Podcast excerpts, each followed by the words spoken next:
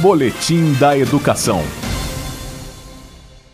Um novo colorido dá o tom numa área de Taguatinga. Para revitalizar um espaço de 150 metros que fica no centro da cidade, oito artistas foram convidados para participar da primeira mostra de arte urbana Taguatinga é História. Com 450 latas de spray, talento, técnica e criatividade, eles imprimiram muita arte ao muro que fica entre o Semeite, Centro de Ensino Médio Escola Industrial e o Centro Cultural. Sobre essa iniciativa, o idealizador, professor de Geografia e também coordenador da Regional de Ensino, Juscelino Carvalho, explica. Geografia, ela parte do princípio do estudo da organização social. Então, o destaque pedagógico dessa iniciativa é necessário compreender a cidade. Né? Nós tínhamos uma parede de uma escola, estava muito suja, feia, cores neutras. E aí pensamos em substituir essas cores neutras, né? tantas outras sinalizações que até desgastam a relação pedagógica, por esse grafite que a escola não cria sozinha, não é? Nós precisamos reunir a sociedade.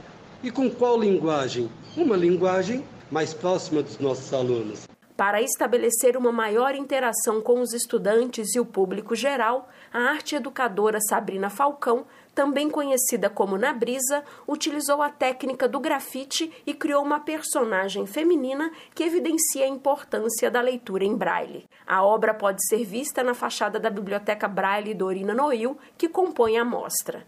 A localização da Mostra de Arte Urbana na área central de Taguatinga possibilitam o alcance de um número significativo de transeuntes que agora, ao se depararem com as obras, poderão ter a experiência estética que as composições poderão provocar. Eu particularmente fico muito contente com o cuidado da Regional de Ensino de Taguatinga em promover a Mostra de Arte Urbana, valorizando o potencial do espaço, que para mim é muito importante historicamente.